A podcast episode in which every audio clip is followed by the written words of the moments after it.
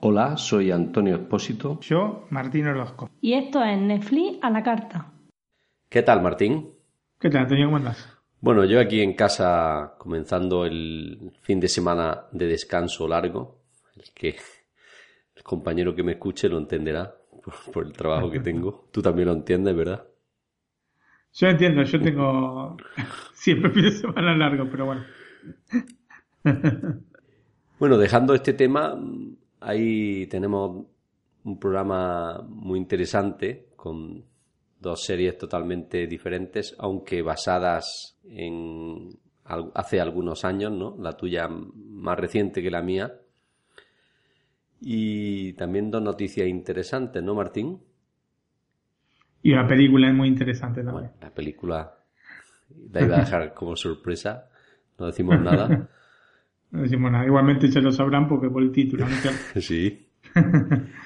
Bueno, la primera noticia está referida a por 13 razones y es que Netflix confirmó la segunda temporada y lo confirmó a través de un tweet eh, en el cual se ve, no es un tráiler, pero bueno, se ven algunas tomas de la, de la ciudad este, donde vive Hannah Baker y va a estar centrada otra vez en Hannah Baker la segunda temporada.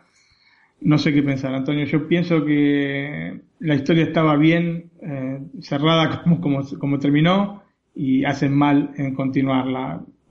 Digamos que es muy claro que se hace por el dinero. Fue un éxito eh, impresionante esta por 13 razones, pero no había ninguna necesidad de continuar con la historia que ya estaba terminada, ya tenía un fin. Así que bueno, así son las reglas del mercado, ¿no es cierto? Bueno, como dices, la historia está bien. No sé si estará centrada en ella y tratar de averiguar algunas cosas más del suicidio o en otra persona que haga algo parecido, ¿no? Pero bueno, como bien dices, la historia estaba cerrada y supongo que debido al éxito habrá dicho Netflix esto mm, hay que hacer una segunda temporada como sea porque tenemos el éxito asegurado, ¿no? Sí.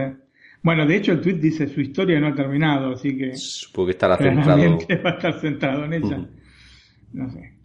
Para mí es un error de parte de Netflix seguir, o sea, las cosas cuando están se terminan bien, que- pero bueno, digamos Netflix, un poco todo, ¿no? Está, eh, digamos hay una onda expansiva de segundas partes, terceras partes, quintas partes de películas que no tienen mucho, mucho sentido. O sea, cuando una obra está bien y está perfecta, mejor no tocarla. ¿no? Séptima y octava, Ah. como un Juego de Tronos, como comentaste el pasado podcast, ¿no?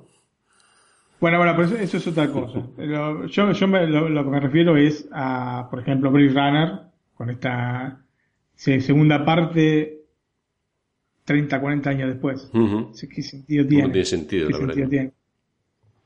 Son 35 años después, una segunda parte, y cuando había terminado bien la historia quedaba perfecta, ¿para qué iban a seguir? Dándole vuelta a lo mismo, ¿no? Exactamente.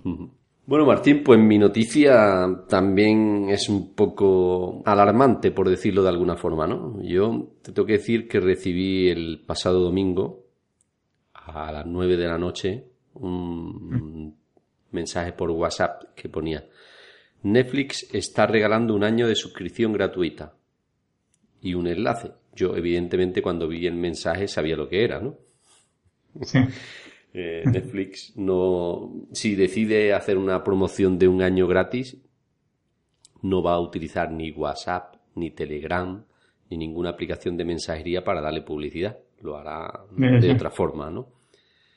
Con esto quiero decir que cuando recibamos mensajes de este tipo, pues hay que tener cuidado, ¿no? Lo más normal es que sea algún tipo de virus o malware que trate de robarte datos personales, véase eh, cuentas de email o de otra forma más grave, como puede ser tus claves de acceso a tu cuenta bancaria, ¿no? Sí, realmente peligroso. Eh, en esto lo que, lo que hizo fue la, la propia policía de Boadilla, a alguno de sus miembros le llegaría el mensaje de WhatsApp y pues lanzaron un mensaje pues, en su cuenta de Twitter personal, ¿no? Diciendo que, que tengamos cuidado que lo que quiere es robar tu- tus datos o colarte un malware, ¿no? Pues nada, esta, son, esta es mi, noticia y lo que quiero hacer un poquito hincapié en esto, ¿no? Que ni WhatsApp, digo, ni WhatsApp, ni Netflix, ni HBO, ni ninguna otra compañía va a promocionar sus servicios por WhatsApp Telegram, ¿no? Utilizarán o la prensa o la televisión o la radio o su página o su propia página web. Sí, sí, yo creo que su propia página web es suficiente con eso este tipo de cosas. Sabemos, yo, por ejemplo, acá, no sé si en otros lugares hay, pero acá en Italia, por ejemplo, no tengo acceso a la posibilidad de sacar un, abono anual de, Netflix. O muchas veces puedes sacar abonos anuales y te ahorras eh, algunos euros, pero con Netflix no, tengo que hacerlo mes por mes. No, te quería decir que aquí en España tampoco existe eso, pero sí que en Vodafone, por ejemplo, te regalaban seis meses sí salió una producción y fue Vodafone la que lo anunció, ¿no? En la televisión incluso, ¿no? Por eso digo que... Claro, sí. Eh, por WhatsApp no me va a mandar mi Vodafone, mira que si quieres seis meses de Netflix entra aquí. Y menos, y menos pidiéndote que lo compartas con 10 contactos, ¿no? Ya cuando, cuando en un mensaje pone si compartes con 10 contactos, ya borrarlo directamente que es, es, es falso. Sí, sí, sí. Bueno, por otra parte, Netflix dio a conocer un par de trailers nuevos. Uno de esta película que va a salir a fin de mes, Máquina de Guerra, es la película con Brad Pitt. Pueden ver la, noticia en el blog de Netflix a la carta. Y el trailer de una nueva serie con Naomi Watts que se llama Gypsy, que también este, la van a estrenar en junio, creo el 30 de junio. También tienen la noticia en, eh, en el blog Netflix la carta si quieren enterarse un poco más de cosas y ver el mismo trailer pueden ir directamente ahí.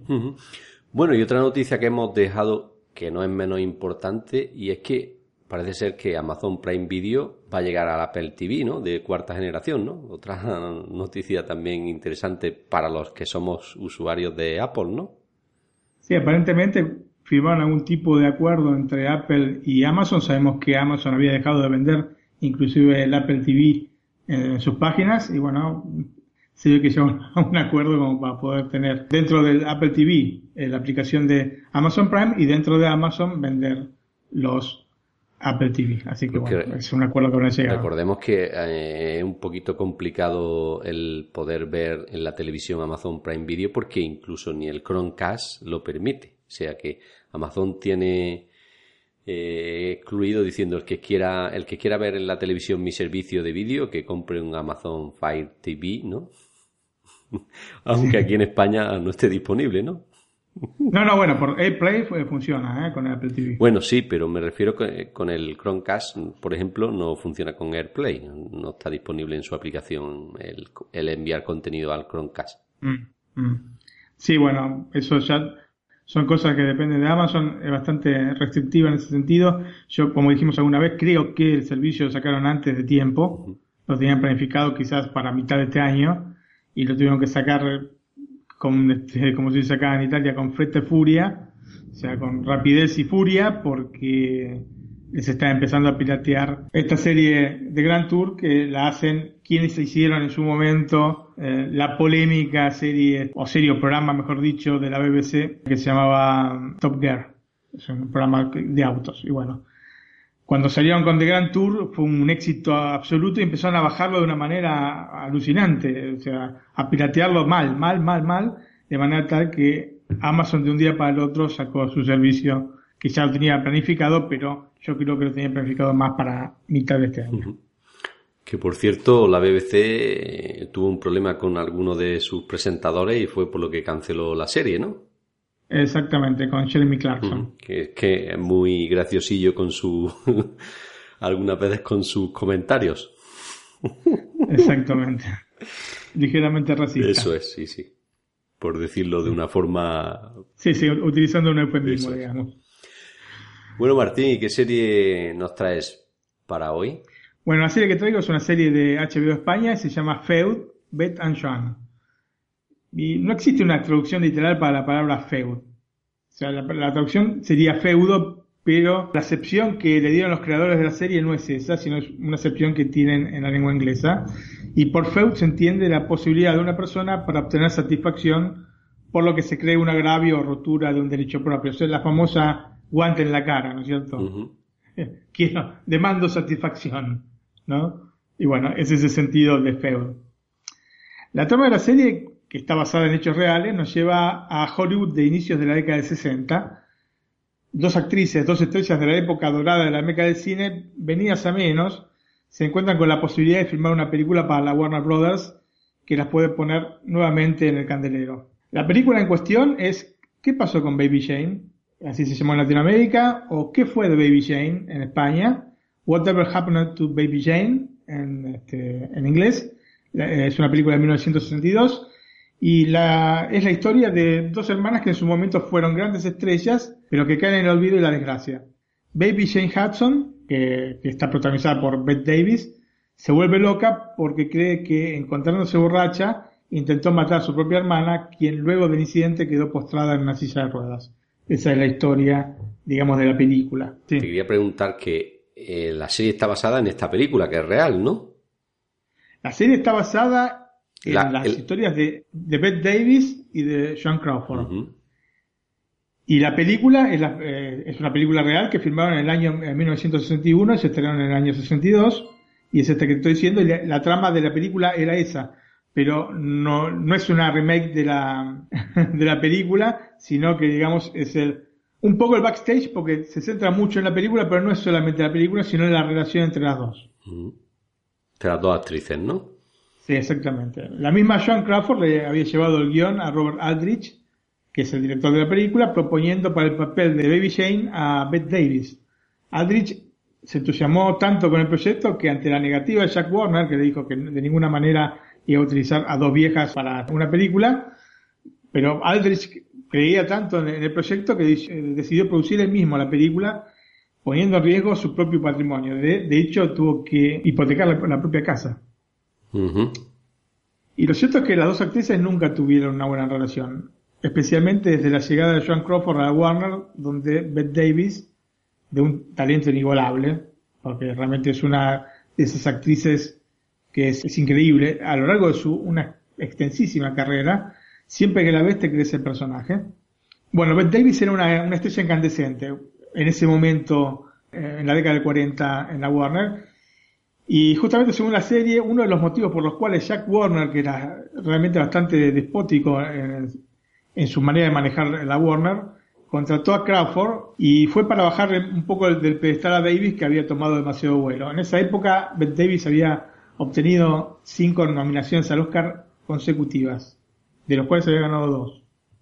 Y al comenzar el rodaje, y a pesar de ciertos resquemores entre ambas actrices, la relación entre ellas era tensa, pero digamos que era aceptable. Pero como de publicidad se vive, y justamente habíamos hablado de esto con el tema de por 13 razones, Antonio. Sí, Y se vive hoy y también se vivía en el año 61 de esto, que es el año de la filmación, la Warner comenzó a meter manos en el asunto generando problemas donde no lo sabía, yendo a, con periodistas, siendo, metiendo, digamos, un poco de maldad en la relación y bueno, como de todas maneras la relación ya era tirante, bastó poca chispa como para que la cosa estallara, ¿no?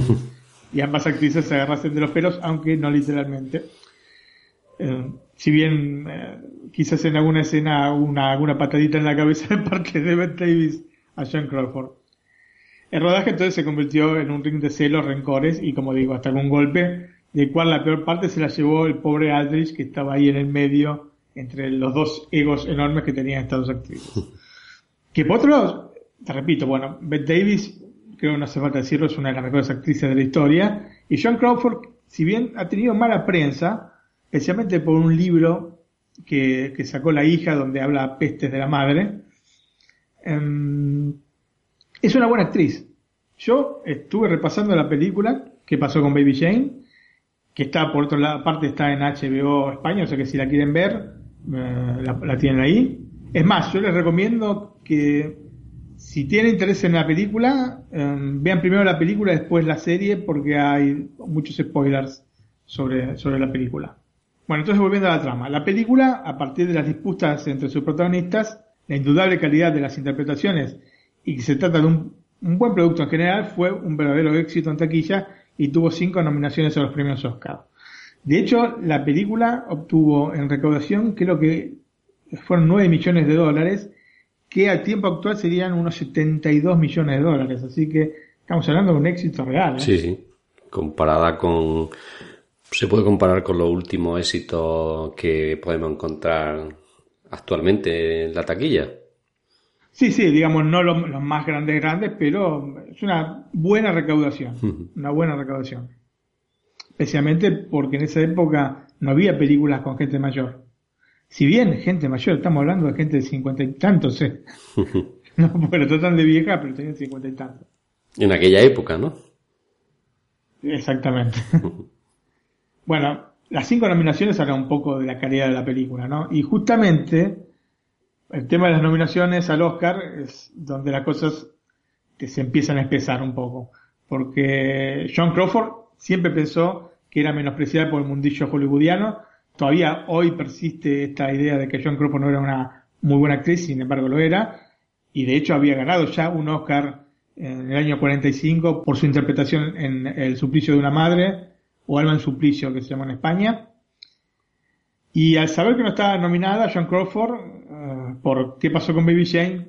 empezó una brutal campaña de desprestigio hacia Bette Davis para que no ganase su tercer Oscar de 11 nominaciones que tuvo en total en toda su carrera Bette Davis.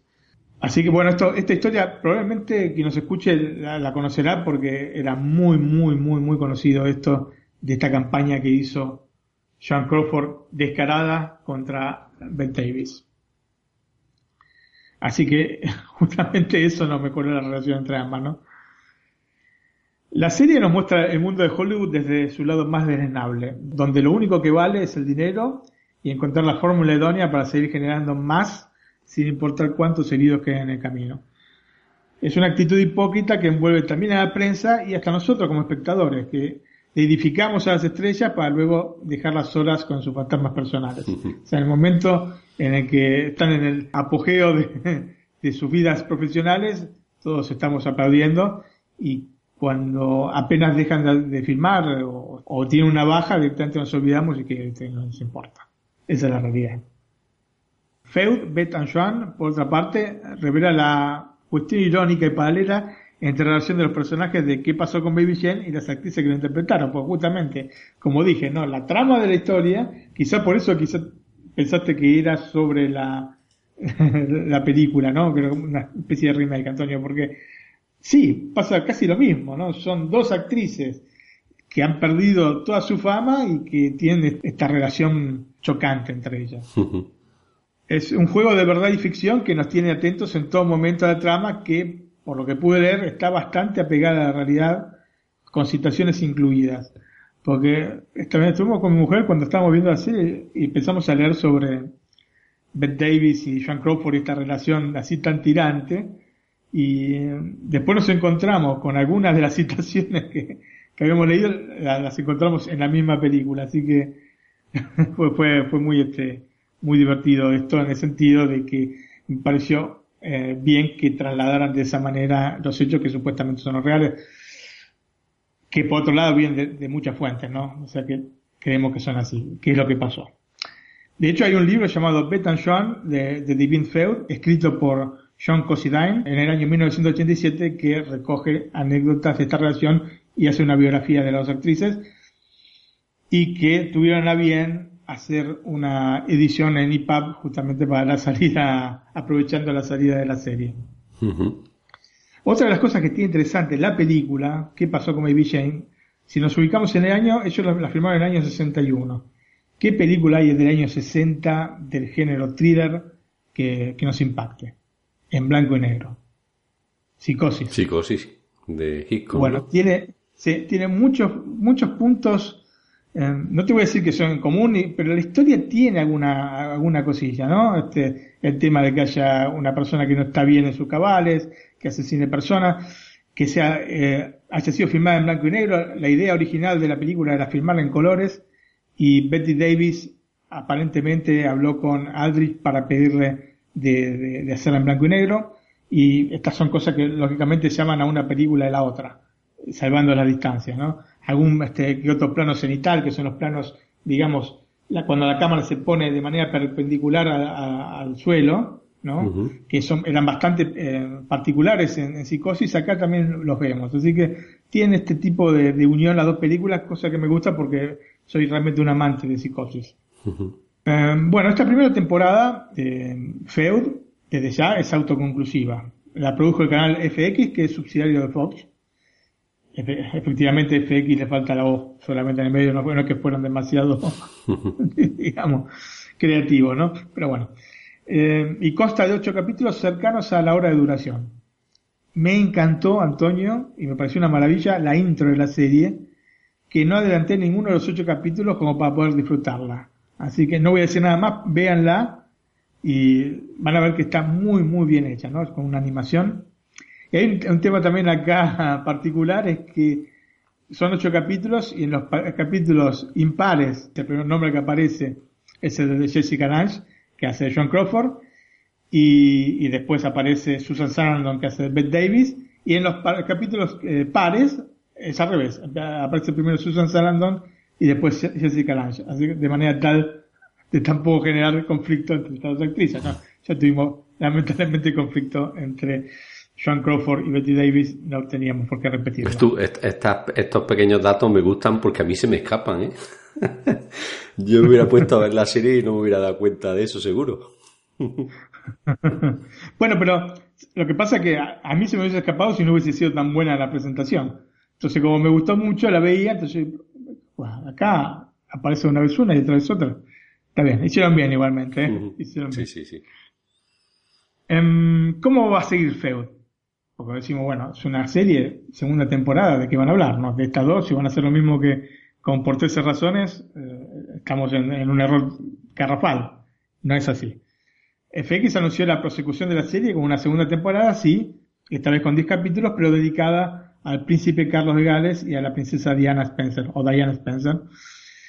Y si la trama se atiene a la realidad como la de esta primera temporada, será una cita ineludible para el próximo año, en el cual vamos a tener The Crown y esta serie de FX, como para gozarnos la realeza británica, Antonio. Sí, sí, sí digo la segunda temporada que va a ser más interesante que la primera, ¿no? Digo por, por lo que va a estar centrada, ¿no? Uno... Eh, yo particularmente creo que, o sea, me interesa mucho más el tema de Hollywood y, estas actrices y esta gente que, vive la, vida real que la realeza, que no me interesa absolutamente nada. Tiene razón. menos que nada. que me disculpen este, los españoles monárquicos, pero bueno, a mí sinceramente el, tema de la monarquía no me, no me llama en absoluto. La serie creada por Ryan Murphy, que es el mismo creador de American Horror Story y American Crime Story, está protagonizada por Jessica Lange, como John Crawford, ya lo dije, Susan Sarandon como Beth Davis. Susan Sarandon es un calco de Beth Davis. Está idéntica. Pueden ir a buscar las fotos a, Google, la van a ver, está idéntica. Dos gotas de agua, increíble, parecen hermanas. Increíble. Jessica Lange se nota un poco más el, maquillaje, pero Susan Sarandon como Beth Davis, una maravilla. Judy Davis como Hedda Cooper, Alfred Molina como Robert Aldrich, también está muy parecido Alfred Molina a Robert Aldrich. Sabemos que Robert Aldrich es el director de Los Dos del Patíbulo, por ejemplo, que es un clásico del cine de, guerra. Sí, sí. Stanley Tucci eh, como Jack Warner también lo hicieron bastante parecido. Eh, Jackie Hoffman como Mamacita así tal cual, mamacita, a pesar de sus orígenes teutones, la llamaban mamacita, y Catherine Zeta-Jones como la inolvidable Olivia de Havilland, que bueno, es una de esas actrices de esa época de las que más me gusta, la vimos en la película Robin Hood con Errol Flynn, es una película de 1938, y está como Lady Marion, está genial, y aparte muy linda, muy linda mujer, todavía vive, tiene más de 100 años, Olivia de Havilland, y también trabajó en eh, Lo que viento se llevó, así que la van a reconocer por alguna de esas dos películas que digamos son hitos de, de, esta actriz, aunque ganó este, dos Oscars por otras dos películas. Pero bueno. Pero una grande de Hollywood también, Olivia de Havilland, y bueno, le hizo Catherine Zeta no es parecida igual igual, pero bueno, en general todas las caracterizaciones están muy bien. Así que es una serie que recomiendo especialmente para quien ame eh, el Hollywood de la época dorada. Estamos hablando de la década del 40 al 50. Y bueno, eh, y ver cómo se desarrollaron un poco y cómo se olvidaba mucho, mucho más que ahora a, las que habían sido estrellas. Quizás porque fuese la primera generación de estrellas olvidadas, tal vez, ¿no es cierto? Porque eran estrellas del cine de la, década del 30 y del 40. O sea, al inicio del cine sonoro. Y probablemente esas han sido las primeras grandes estrellas de Hollywood olvidadas. Pues sí, Martín. Bueno, pues yo te traigo una serie también ambientada en el, mismo siglo que la que me has traído tú, pero unos veintitantos años antes. Siglo XX Cambalache. Eso es. bueno, ambientada en el, eh, la década de, del 20, de 1920, en Madrid. El título es Las chicas del cable. Si lo escucha así, quizá no sepas a lo que se refiere por el nombre, o sí, Martín. lo sé porque, porque vi algún avance. Pero la verdad que cuando yo leí el título pensé, eh, lo que me, primero que me vino a la mente fue, eh, hay una película con Jim Carrey y Matthew Broderick que se llama The Cable Guy, que es un tipo de esto que o instalaban el cable para ver televisión. Entonces yo decidí relacionar con eso, pero después me di cuenta que está totalmente Era Era otro tipo de cable, ¿no? Sí, era otro, tipo de cable. Bueno. Mi suegra trabajaba así de telefonista. ¿Ah, sí? Sí, con los cables y que ponía y sacaba. Trabajo mm, que a mí me hubiera gustado, aunque hubiera desaparecido, ¿no? Pero un trabajo interesante. De hecho, sí, de hecho, fundamentalmente tenía que ser mujer, me parece que eran todas mujeres. De hecho, tuve la suerte en los primeros años, cuando empezaron los teléfonos móviles. Sí. Yo tenía un amigo en mi pueblo que tenía un hostal, ¿no? Y cuando empezaron los teléfonos móviles, pues empezaron a montar antenas, ¿no? Y se hospedó allí el que estaba instalando la antena de, de Vodafone, ¿no? Que en aquella época no era Vodafone, era Airtel, la compañía. Entonces yo entablé amistad con él y me invitó y dice, ¿por qué no te vienes conmigo? Te voy a enseñar lo que es la central de, de Telefónica. Total, entramos que allí, para, entrar tenías que llamar a un portero, había una cámara, te veían y te decía, soy tal, que vengo a montar esta antena de Airtel. Y te abrían, ¿no? De hecho, te abrían la puerta desde Sevilla, ¿no? No, estaban ni allí. Entrabas allí y ya me estuvo enseñando lo que es la central de telefónica de mi pueblo y me dijo en aquel momento, dice, ve esta sala, dice, aquí están todos los teléfonos de tu pueblo, dice, puedes escuchar el que quieras, con esta, este auricular aquí, dice que si está la luz encendida, están hablando, puedes escuchar el que quieras. O sea que fíjate que, qué forma más simple, supongo que ahora habrá cambiado eso, ¿no? Pero que forma... Sí, no había que pinchar ningún teléfono, directamente te ibas a escuchar. Sí, había... Espero que eso ha cambiado. Supongo que habrá cambiado y, estará un poquito más seguro la cosa, ¿no? Pero que esa será cuando la policía decide pinchar un número de teléfono, será algo como ir allí, solicitarlo a Telefónica y ponerle una grabadora, ¿no? Cuento esta anécdota porque digamos que la serie está centrada en el 1928 y en una novedosa empresa de telecomunicaciones que empieza a funcionar en la capital de España, en Madrid, ¿no?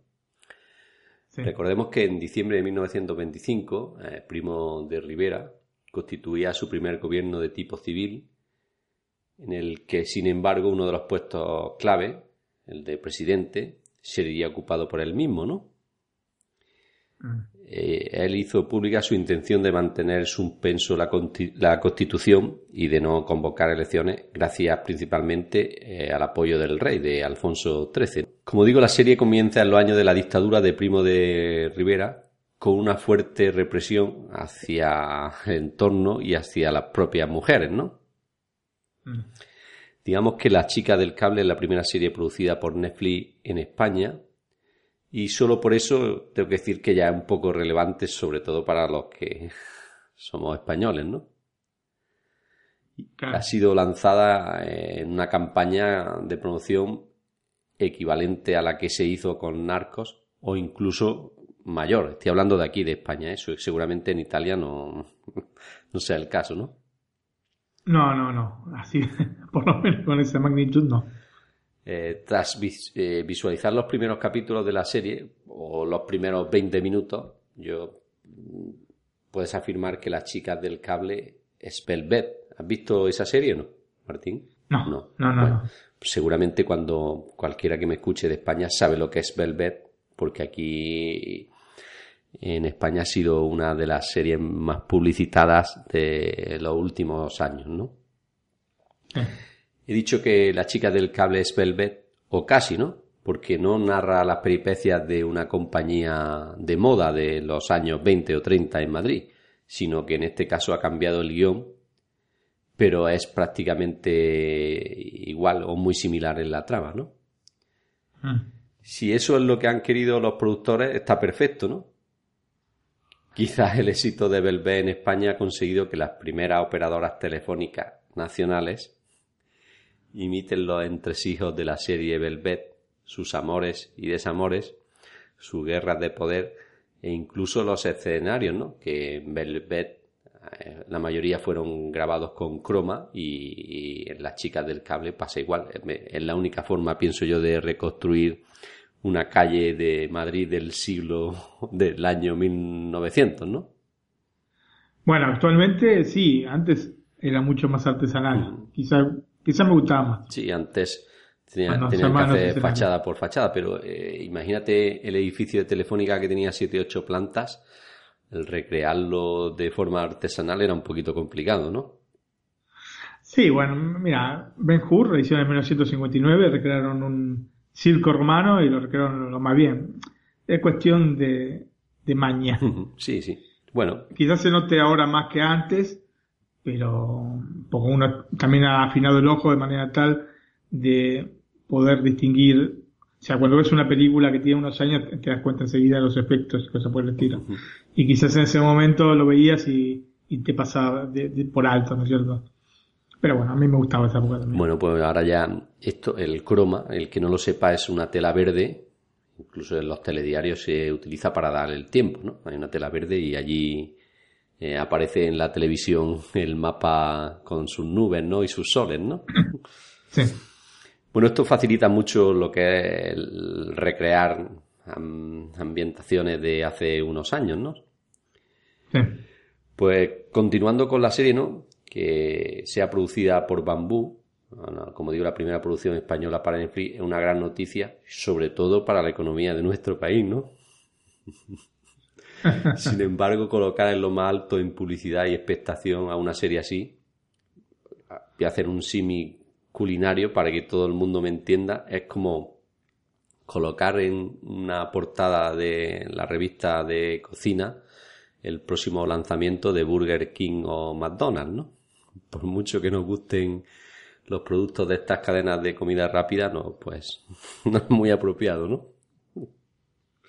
Sí, mira, hablando de McDonald's, hay una película muy buena que salió hace poco con Michael Keaton que se llama The Founder, o sea, el fundador, y cuenta la historia de McDonald's. es muy interesante. Si la pueden alquilar, no sé si ya salió, habrá salido para, para alquilar o para a la venta. No sé si se siguen alquilando películas, Antonio. Bueno, aquí se hace. ¿Se siguen alquilando? Bueno. se, se, pueden alquilar online, ¿no? Físicamente, eh, creo que no.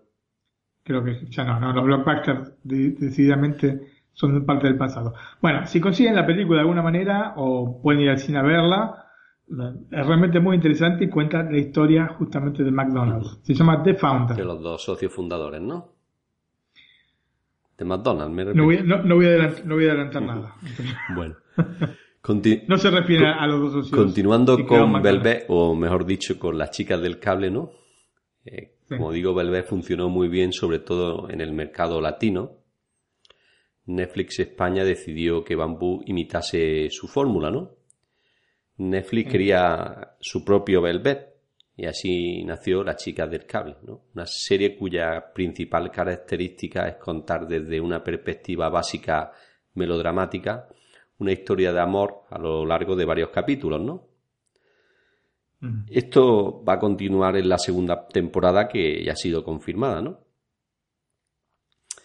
Pero tengo que decir que el arranque de la serie mm, es de lo que menos me ha gustado en años y mira que he visto, sobre todo en estos últimos meses, series de televisión, ¿no? Ese... Me asustas, Antonio, ¿Eh? Me asustas. Bueno, pero empieza así, pero no acaba así. Tú escúchame. El arranque, de, como digo, de la serie es de lo que menos me ha gustado en años, ¿no? Eh, ese robo express, ¿no? Esa muerte montada de prisa, ¿no? ese policía corrupto con un chantaje sacado de su manga, ¿no? Hay demasiado, desde mi punto de vista, fallos en este primer y segundo episodio eh, que incluso te pueden dar ganas de tirar la toalla y abandonar la serie, ¿no? Lo cierto es que funcionó Velvet y funcionará a las chicas del cable, ¿no? El público femenino, hablo por mi mujer, le encanta este tipo de serie y a nosotros, tras visualizar tres o cuatro capítulos, pues te va enganchando la historia, ¿no? Si antes comenté que las chicas del cable es Velvet, al final de la primera temporada no puede dejar de serlo, ¿no? O sea que el final de esta primera... Es un calco, Exactamente. El final de la primera temporada te deja enganchado para la segunda, ¿no? Porque el último episodio, pues, lo deja todo abierto y no sabes lo que va a pasar. Por decirlo de alguna manera. Pese a todo esto que he comentado de bajas expectativas, ¿no? Puedo decir que me he entretenido. La eh, serie te va recompensando tras estos dos primeros capítulos te vas enganchando y no tengo ninguna duda que la respuesta del público, sobre todo creo latino, será muy buena, ¿no? Sobre todo enfocado al público femenino. Bueno, Martín, como actores principales, voy a destacar solo a las cuatro chicas, ¿no? Que es Blanca Suárez, como Alba o como Lidia. Hace primero, ella es Alba, pero realmente se cambia el nombre para entrar en, la compañía de teléfonos, eh, Ana Fernández de Carlota, Maggie Cibantor de Ángeles Vidal, Nadia de Santiago de María Inmaculada o Marga, y luego pues también tenemos las apariciones de Concha Velasco como Doña Carmen y el Alfonso, el rey, Alfonso XIII, pues lo interpreta Miguel Lago. Bueno, estos son los actores principales, ¿no? Aunque tenemos un largo etcétera, hay muchos más, pero bueno, eh, son las principales, son las cuatro chicas, ¿no? Sí. Y... De, hecho se llama la chica de cable, ¿no? ¿Y a Concha Velasco te suena, Martín? No tengo mayores referencias. Bueno, aquí en, en España ha hecho muchísimas películas, ya ella es mayor, tiene 77 creo, ¿no? Por lo que vi en la ficha. 77, sí. Eh, ha hecho más de 60 películas, cine español la mayoría, en teatro también ha hecho muchas obras y en televisión muchas series también. La que he dicho, La chica del cable es la última, pero antes también trabajó en Velvet, ¿no? que, como he dicho, está una pequeña copia de la otra en lo que es en la trama, ¿no? Y como, disco, y como cantante también, en 1965 sacó una canción muy conocida que todo el mundo de España la conoce, que es La chica Yeye.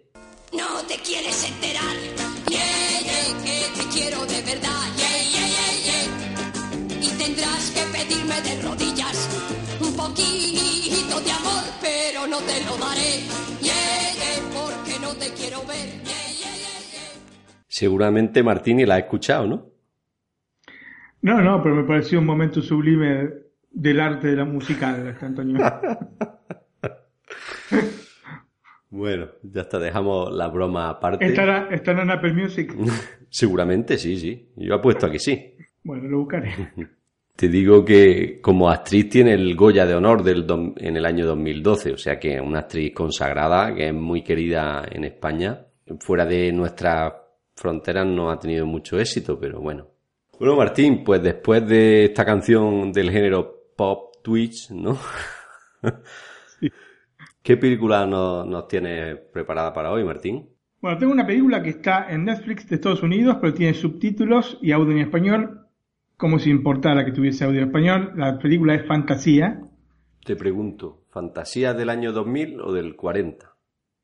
No, no, Fantasía de 1940. Vale, vale. Y Antonio, hay productos que son avanzados respecto a su época. Obras que necesitan una perspectiva distinta a la del mismo tiempo en el que se realizan como para ser apreciadas. Y justamente este tipo de obras son las que a posteriori se aprecian más todavía. Cuando Walt Disney pensó en fantasía lo hizo viéndola como una obra en constante desarrollo, modular, a la cual se le iban a poder ir agregando con el paso de los años más capítulos de manera de acrecentarla y hacerla más completa. Creo que a veces, como dijimos antes, se corre cuando el resto camina y una película que por el concepto, por la brillante realización, estamos hablando de 1940, por los avances que supuso, debería ser decididamente un éxito rotundo, pero finalmente fracasó en taquilla. Pero vayamos a la génesis del proyecto. Era el año 1938 y luego del estrepitoso éxito de crítica y público que supuso Blancanieves y los siete enanitos, que es del año 1937, Disney notó que su personaje más famoso, Mickey Mouse, o el ratón Miguelito, ¿cómo es que le dicen en Mickey España? Mouse. Ok, perfecto. Acá Topolino en Italia.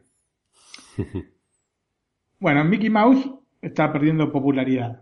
Es por eso que Walt pensó en que se transformara en el personaje principal de un corto formando parte de lo que se conoce como las sinfonías tontas. No sé si alguna vez oíste hablar de las sinfonías tontas. Sí, sí lo he escuchado alguna vez, pero Bueno, te explico un, un poco, así someramente. Las Sinfonías Tontas son son una serie de películas, creo que son alrededor de 74 o 75 películas, que se hicieron entre el año 1929 y el año 1939, y eran así cortos, eh, los originales eran en blanco y negro, y después Disney llegó a un acuerdo con Technicolor y los empezó a hacer en colores, y fueron los primeros dibujos animados en colores, y eran historias cortas y que se concluían en sí mismas, ¿no? De unos pocos minutos. Y que fueron muy, muy, muy, muy famosas. Tanto es así que, bueno, fue pasando por distintos...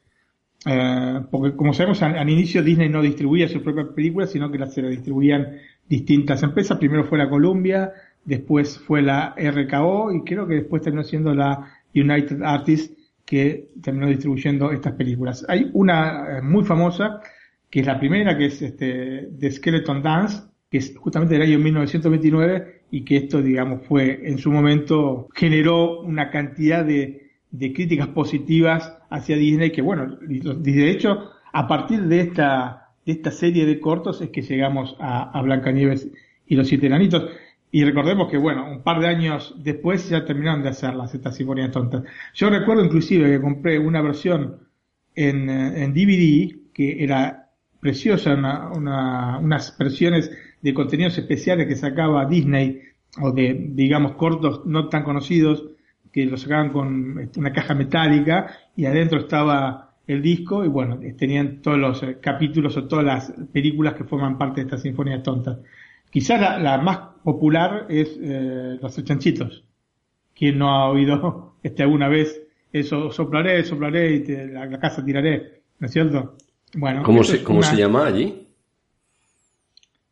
En, en, en Argentina. Los tres chanchitos. Aquí, los tres cerditos. Bueno, ahí está. Cerditos, chanchitos.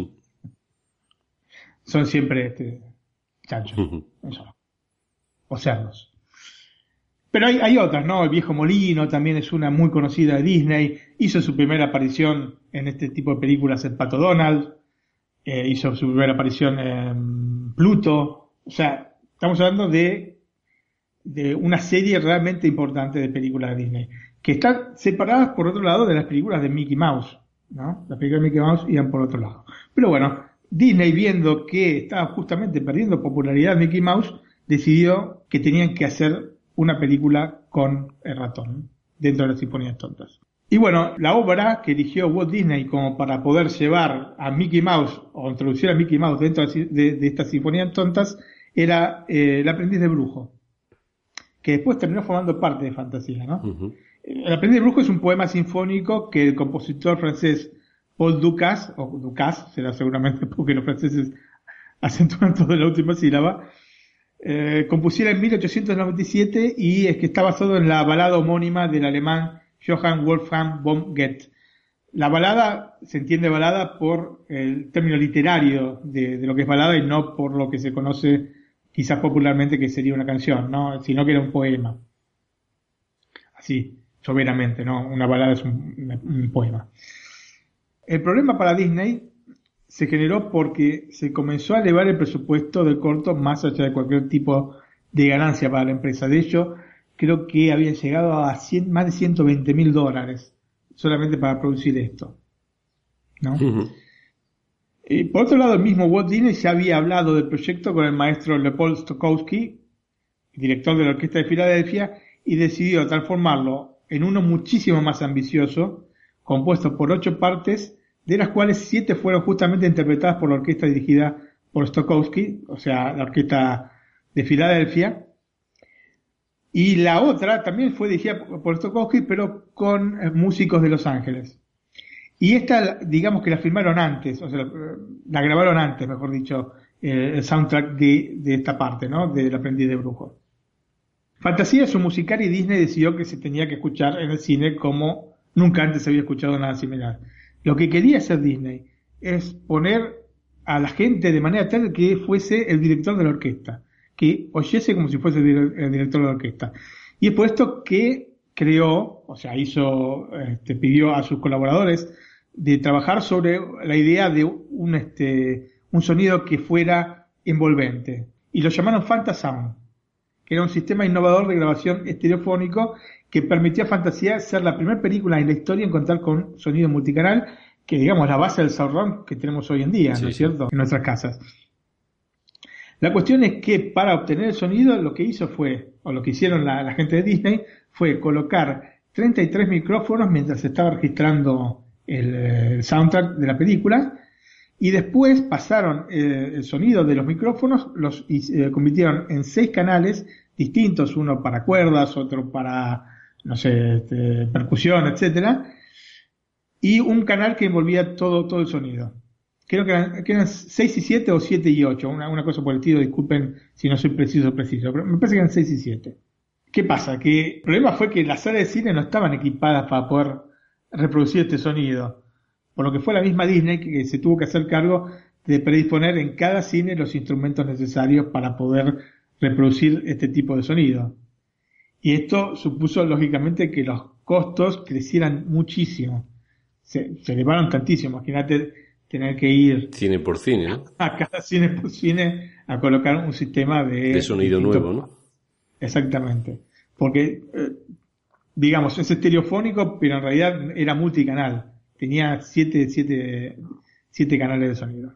Una vez estrenada, el poco suceso que tuvo Fantasía se debió a que el público estaba acostumbrado a los cortos y a las dos precedentes películas de Disney, que eran Blancanieves y Los Siete Enanitos, y Pinocho, que se había estrenado el mismo año, pero creo que en febrero. Y no llegaron a comprender. Eh, era, digamos, muy, muy, muy avanzado, ¿no? Disney también hizo cosas con, con Salvador Dalí, ¿no? Para, estaba muy en la vanguardia Walt Disney. Si a, si estas cosas, ¿no? Este, un poco, la época un poco de, de, hacer una cosa distinta a lo que se estaba haciendo, le sumamos que en Europa, que es otra de las grandes fuentes de admiradores de la compañía, ya había estallado la Segunda Guerra Mundial y por ende los europeos están pensando en otras cosas, por lógica, ¿no? El resultado no podía ser otro que este, ¿no? De un fracaso. Los mismos directivos del RKO, como te dije antes, Disney no distribuía sus películas, sino que las distribuía, en, este caso, RKO, Em, no comprendieron el producto y lo catalogaron de musical dirigido para amantes del arte y no para niños, un poco así como para snobs. Si bien la película no fue apreciada en un primer momento por el público general, parte de la crítica la consideró como lo que es, una obra maestra. Y no solo del cine de animación. Es una obra maestra, en general como película. La cuestión es que con el pasar de los años y la consiguiente evolución del cine y del público que lo sigue, Fantasía se fue reacomodando, llegando al lugar que realmente merece en la historia de este arte y que es el de una obra maestra. De hecho, la reestrenaron varias veces, varias veces Fantasía, pero en el momento en que realmente pudieron recuperar el dinero invertido fue en 1969. Se pasó casi 30 años cuando pudieron recuperar el dinero. Un poco eh, la gente de la década de 60, ¿no? El Power Flower, que había justo una película como fantasía en ese concepto y fue un éxito en su reestreno en 1969, en el cual aparte habilitaron la, este, una versión en estéreo de la película. Porque recordamos que la película en general había sido escuchada en mono porque no todo, claro, nos iban a hacer 400, 500 salas Disney metiéndole todos los distintos parlantes y generando este sonido envolvente, ¿no es cierto? Eran determinadas salas. Entonces, eh, la mayor parte de la gente la escuchó en, mono, la película. Que era lo que tenía, que era el estándar de la época, 1940, repito. No me voy a cansar de repetirlo porque cuando ves la película no puedes creer que haya sido concebida en esa época. Fantasía entonces está dividida en siete capítulos y un intervalo. Cada capítulo con una historia distinta desarrollada a partir de su gloriosa música. El primero en base a la tocata y fuga en re menor de Johann Sebastian Bach, y este segmento está acompañado de imágenes abstractas que juegan con la música del genial compositor alemán, que es uno de mis preferidos. Bach, absolutamente el, genio del barroco, ¿no es cierto? La segunda parte está extraída de El Cascanueces de Piotr Tchaikovsky y son diferentes partes del ballet del compositor ruso, pedacitos del ballet que fueron poniendo, formando una mini película dentro de, fantasía, dentro de las distintas, digamos, cortos que hay dentro de fantasía, porque es un compendio de cortos. Eh, esta de Cascanueces son seis fracciones que forman todo el, corto, ¿no es cierto? El concepto de la pieza es la de ver el paso de las cuatro estaciones, con elementos naturales y el llamado a personajes imaginarios como hadas o elfos, son más que nada haditas que hay. Y justamente es una de las cosas que más me gusta, son estas pequeñas hadas que depositan este, con, las varitas las gotas en las telas de araña, ¿no es cierto? Mm. Y las van tocando y se van deslizando las gotas. O este, tocan, eh, cuando es invierno, tocan con la varita las, las hojas eh, de los árboles y las escarchan. Así que está muy, muy, muy, eh, muy tierno. Digamos, esa, esa parte. Tiene otras partes, tiene en, algunos momentos jugaron mucho con claroscuros, como por ejemplo en la fracción dedicada a la danza rusa, que está creada con cardos y orquídeas campesinas. Y parece en ruso, bien, bien hecho. Es, eh, claro, la creatividad en un estado puro, ¿no? En conjunto, entonces, como dije, son estas seis fracciones que forman el episodio, para mí, más logrado del film. En la tercera parte llega finalmente Mickey Mouse, que digamos es la base sobre la cual se sustenta toda la película, ¿no? O a partir de la que se desarrolló la película. Y El aprendiz del brujo, que como ya dije, fue extraído del poema sinfónico de Paul Dukas a partir de la balada de Goethe. Hay un par de peculiaridades en esta pieza en la que el ratón más famoso va a tener una dura lucha con un conjunto de escobas a que él mismo había dado vida utilizando la magia del brujo. Bueno, nos vamos a encontrar por primera vez con el Mickey moderno, eh, en este intento de, Disney por actualizar el personaje, y que por otra parte le dio resultado, ¿no? Y el Mickey moderno, ¿qué tiene el Mickey moderno respecto al Mickey antiguo? Fundamentalmente los ojos. Los ojos del Mickey antiguo eran todos negros. Y el Mickey moderno tiene los ojos, digamos, como lo que conocemos ahora, hoy en día, ¿no? Con el, blanco, con el iris. Así que ese fue el primer eh, digamos, la primera película en la que el actual Mickey Mouse aparece, porque de esa época a esta parte ha cambiado. En la década de 70 recibió algunos cambios, pero después volvió, digamos, a la, a la base. Y ese, básicamente, desde el año 40 hasta ahora, es el mismo Mickey. La otra cosa interesante es que el brujo está basado en el propio Walt Disney. Y de hecho, el nombre del brujo es Yen Sid, que es Disney escrito al revés. Digamos, una especie de broma por parte de los dibujantes de Disney para con Walt. Bueno, continuando, la cuarta parte está inspirada en la consagración de la primavera de Igor Stravinsky y se nos muestra el nacimiento de la Tierra y el desarrollo de las primeras especies hasta la extinción de los dinosaurios. Y hay un dato curioso de esto, y es que Stravinsky, que era el único autor de la música utilizada en la película que todavía vivía, fue contactado por el propio Disney para solicitar autorización eh, para usar este material, ¿no? La, la, consagración de la primavera. Y el compositor se ofreció para escribir más música para la ocasión. Está entusiasmado con la cosa. Pero Walt lo rechazó y entre los dos este, se creó una enemistad. Pero digamos que Disney tenía los objetivos claros, ¿no? Siempre los tuvo. Por eso siempre, cuando hemos hablado en otras ocasiones, siempre me pareció muy eh, parecido a, Steve Jobs en la manera de, afrontar la, relación con la gente, ¿no? Y de llevar la empresa adelante y de ver más allá, ¿no? Esta cuestión de el sonido multicanal, ¿no? En la época que se oía todo así como se oía frito y nadie se quejaba, él vio más allá. Bueno, eso, bueno en eso se distinguen los genios de los que no son tan genios, ¿no? Precisamente, ¿no? Sí, sí, sí. Bueno, te había contado en el podcast que hablamos de la historia de Pixar que él ideó toda la, parte de ingeniería de, Disneylandia. Sí, sí. Sí, lo había comentado La- la- alguna vez al- y hablando entre tú y yo en conversaciones que me la has explicado alguna vez. Realmente un genio. Un genio.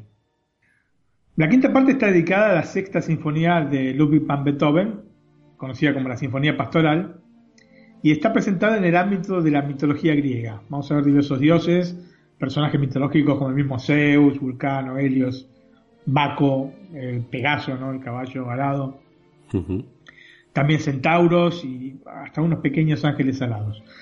Hay un dato curioso respecto a esta secuencia y es que la versión que nos llega hoy está cortada porque había una toma considerada racista, en la que las centauras son asistidas por pequeñas centauras con rasgos africanos. ¿no? Y hay, digamos, en las primeras películas de Disney había muchos de estos tópicos, digamos, para llamarlo de alguna manera.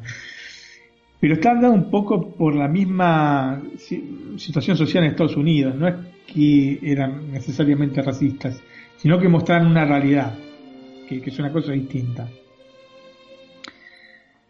Entonces, para su reestreno en la década del 60, esta sección directamente fue eliminada y se puede ver, porque si la buscas en, en YouTube la vas a encontrar, pero en las películas oficiales no están, directamente como si nunca hubiese existido.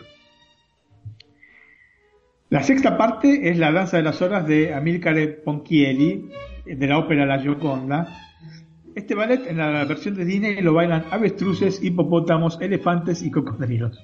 Seguramente si te es una imagen de fantasía o dos imágenes, la primera es Mickey, ¿no? Con el gorro azul, con las estrellas, ¿no? Sí, sí. Y la segunda es ah, los hipopótamos, los elefantes, las avestruces y los cocodrilos bailando de una manera maravillosa. Sí, sí. Es una de las escenas más divertidas donde vemos el arte y la imaginación de los animadores en su máxima plenitud. En la octava parte, que es la última de la película, se van a mezclar dos obras. Una noche en el Monte Calvo de Modest Mussorgsky, también conocida como Una noche en el Monte Pilado, pero no sé, Antonio, ¿qué te parece? Prefiero Calvo, ¿no? Yo creo que sí, queda Más mejor, ¿no? Más respetuoso. Sí, sí. Bueno, y está, digamos, un ensemble entre este, Una noche de Monte Calvo y el famoso Ave María de Franz Schubert. Y se combinan los ancestrales temores de la noche, porque son temores de siempre del ser humano, con la vuelta a la vida que supone la aparición de los primeros rayos de luz por la mañana.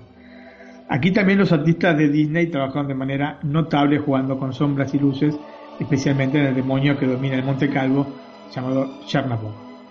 Es realmente, dentro de la obra maestra que es Fantasía, es una pequeña obra maestra. Ujú. Toda la animación que hicieron sobre este demonio, ¿no? Chernabog.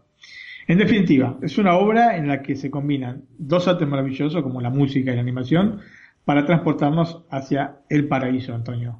Es realmente maravillosa esta película que vivirá por siempre como la obra maestra que es. Por suerte se la ha reconocido. Yo recuerdo que, de hecho, em, no había ni siquiera, en Argentina no había muchos reestrenos de la película y yo la pude ver por primera vez cuando tenía unos 16, 17 años, creo quizá un poco más. Eh, y esto viene porque, por- ¿cómo la vi? Porque Disney empezó a editar las películas en VHS o VHS y el número uno era Fantasía, que era una película muy esperada. Y antes había podido ver eh, pedacitos, pero muy entrecortados, eh, de un corto que había en, en Super 8, pero mm, lamentablemente en ese momento el, que nos alquilaba las películas, la, la- este, este videoclub, digamos, no videoclub, sino film club, que nos alquilaba las películas, tenía una versión realmente que, que estaba en mal estado y saltaba cada dos por tres la película. Entonces, la, la veía te- me, me quedado siempre con muchas ganas de verla. Eh, me acuerdo cuando salió enseguida, pero corrimos a, comprarla, este, el VHS. Otra de las cosas que tiene fantasía para mí, que se acerca, digamos, a, a este concepto familiar que tengo de, sobre la película, es que en el año 1999, que es el año que nació mi hija, nosotros viajamos, mi hija nació en septiembre y en diciembre viajamos a, en diciembre o enero viajamos a Estados Unidos y la habían apenas estrenado la película, la habían estrenado en diciembre. Y la pude ver en un cine IMAX, así que, eh, digamos, junté el tema de fantasía con mi hija y me pareció una cosa, no sé, hay, hay cosas que parecen absurdas, pero que, Sí, a uno que, le- que le son, momentos que siempre lo va a recordar uno, ¿no? Claro, lo relacionás. Sí, sí. Lo relacionás. Desde ya, siendo tan cinéfilos como mujer, no es la primera película a la que llevamos a mi hija. El caso Thomas Crown fue la primera película. Y se portó muy bien, por suerte. Pero bueno, este, recuerdo que fue mi primera película, sí, IMAX también, ¿no? Y la disfruté muchísimo. Eh, quiero aclarar, era Fantasía 2000, ¿eh? no Fantasía la de 1940. Em, de hecho, justamente esta Fantasía 2000, que también está en, Netflix em, de Estados Unidos, también con audio y subtítulos en castellano, repito, el audio, ok, no es tan importante en este caso que sea en inglés o en castellano porque Más toda música, la, ¿no? la película es música, exactamente. Y bueno, en, en el año 2000, eh, gracias un poco a, a, a Roy Disney, que es el sobrino de Walt Disney, hijo del hermano, hicieron una continuación como, como había querido un poco Walt, ¿no? Como dije al, al inicio, que la idea de fantasía era hacerla modular, hacerla como que tuviera continuaciones con- a lo largo del tiempo. Lógicamente después el estrepitoso fracaso hizo que no, no se pudiera cumplir este anhelo de, de Disney. Pero bueno, Roy en un momento realmente eh, muy bueno de la compañía, la década del 90 realmente fue una de las mejores de la historia, tanto a nivel creativo como a nivel de, de- de, digamos, de ganancias por parte de la empresa, decidieron hacer la continuación de Fantasía. El concepto de esta segunda parte está duplicado respecto al original de 1940. Se puede encontrar en los capítulos que componen su contraparte en la versión original. Y de hecho también está el aprendiz de brujo dentro de la película. Y yo creo que acá, bueno, la única excepción es Rapsodia en azul o Rapsodia en blue de George Gerwin, que además para mí es la mejor pieza de esta Fantasía 2000. Pero yo acá creo que eh, no estoy tanto de acuerdo con el sentido que, quisieron darle. Si bien el concepto de la representación moderna de los tópicos elegidos para la obra original no está mal, digamos, como concepto de, partida, no creo que fuese esa la idea de Disney. Y hubiese preferido, lo que sí creo que fue la idea de Disney, es que se fuesen adaptando con respecto, o sea, fue- fuesen agregando nuevas obras este, con respecto al paso de los años. Justamente Rhapsody in Blue es más moderna, ¿no es cierto? Y no este, una contraparte con música clásica de uno y otro periodo. Entonces me hubiese gustado quizás ver, em, yo qué sé, ya en 1999, lógicamente ya habían pasado toda la revolución del rock, ¿no es cierto? Entonces, ver algo más, algún tema de los Beatles hubiese, hubiese sido bueno. Había que ver el tema de los derechos porque son leoninos, no han sido siempre los detentores de los derechos de los Beatles. Pero bueno, eh, me hubiese gustado, de esa manera me hubiese, me hubiese gustado más. No es que no me gusta la película, ¿eh? atención, me parece realmente un- una muy, buen- muy buena película, pero me hubiese gustado más una continuación con música más de nuestros días. O The Wall de Pink Floyd, ¿no? Por histórica también. Claro, exactamente, sí, sí. Quizás no tanto The Wall, porque The Wall ya tiene su misma película, pero eh, yo qué sé, algún tema de los Beatles podía ser, ¿por qué no? ¿Por qué no? Está bien, ok, fantasía no representaba solo la música de la época, ¿no? Porque hay música barroca, clásica, romántica. Digamos, lo más actual era justamente lo de lo que dije, ¿no? De, de Stravinsky, pero no sé, me, me hubiese gustado más eh, no, no eliminar absolutamente la música clásica desde ya, pero poner algo, algún, algún este, más allá de Rhapsody in Blue, algo más moderno. Como para completar un poco el- este, la cosa. O para cambiar, para hacer una segunda continuación totalmente a la primera, ¿no? Claro, para, sí, lo que quería Disney, ¿no?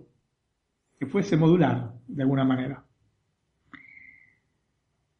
Tanto Fantasía como Fantasía 2000 son dos películas que para mí son imprescindibles para todos los públicos que hoy sí las pueden apreciar en todo su esplendor.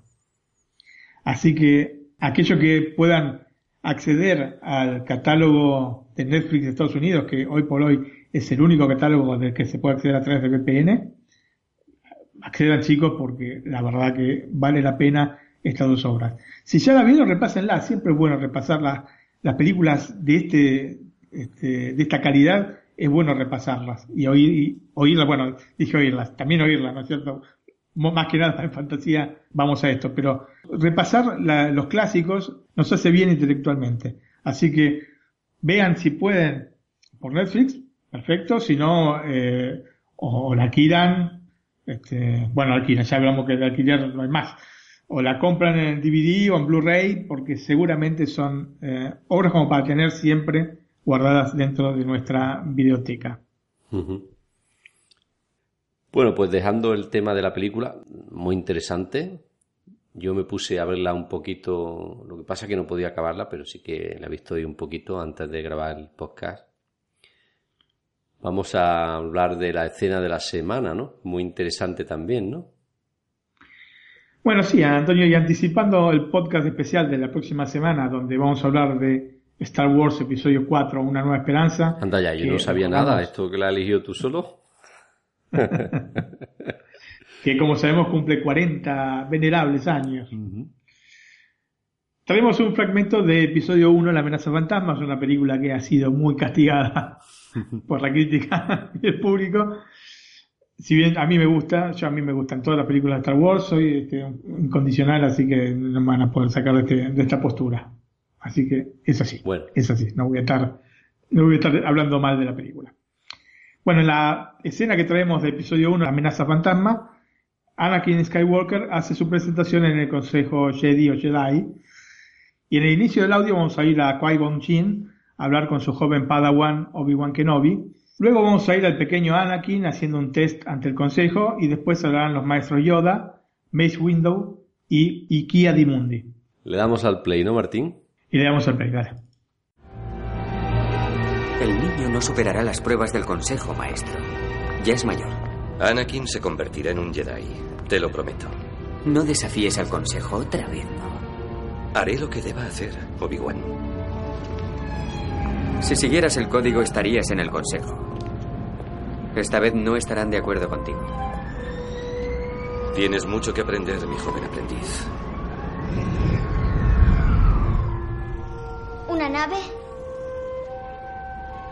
Una copa. Una nave. Un Spider. Hmm. ¿Cómo te sientes? Frío, señor. ¿Miedo tienes? No, señor. Ver a través de ti podemos. Concéntrate en tus sentimientos. Tus pensamientos se centran en tu madre. La echo de menos. Hmm. Miedo de perderla, creo. ¿Mm? ¿Qué tiene que ver eso con todo lo demás? Absolutamente todo. El miedo es el camino hacia el lado oscuro. El miedo lleva a la ira, la ira lleva al odio, el odio lleva al sufrimiento.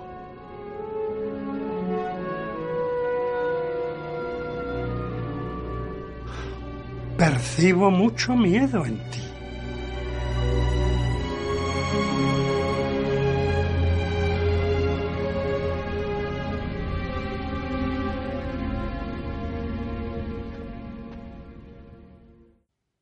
Bueno, Martín, interesante audio, ¿no? ¿Cuánta razón tenía el maestro Yoda, Antonio? Sí.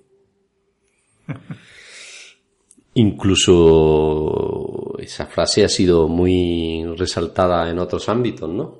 Sí, sí, exactamente por ese motivo es que la puse acá.